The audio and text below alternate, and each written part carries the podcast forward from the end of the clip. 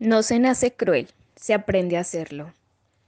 La crueldad con la que nos tratamos entre nosotros ni es normal ni es natural. La aprendemos, la sufrimos, la reproducimos y la transmitimos a las nuevas generaciones. Está tan normalizada que no la percibimos como una forma de violencia. Nos reímos de un tuerto, de un cojo, de una persona con pluma, de alguien que se golpea la cabeza y cae al suelo.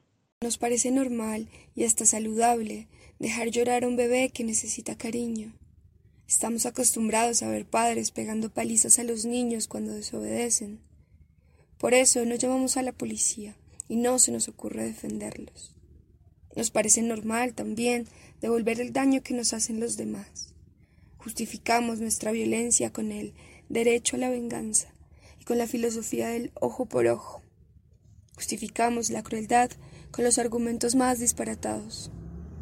Nos decimos los unos a los otros que para aprender en la vida hay que sufrir y pasarlo mal, que es lo que toca, que la vida es dura y nosotros tenemos que hacernos duros también. Nos creemos que para crecer hay que insensibilizarse y mutilarse para no sentir demasiado, porque sabemos que para que los demás no sean crueles con nosotros y nos respeten, tenemos que disimular nuestra fragilidad Además, somos crueles con los demás para que los demás no lo sean con nosotros. Esto lo aprenden muy rápido los niños en la escuela. Así es como se perpetúa en cada uno de nosotros el ciclo de la violencia y los malos tratos hacia los demás.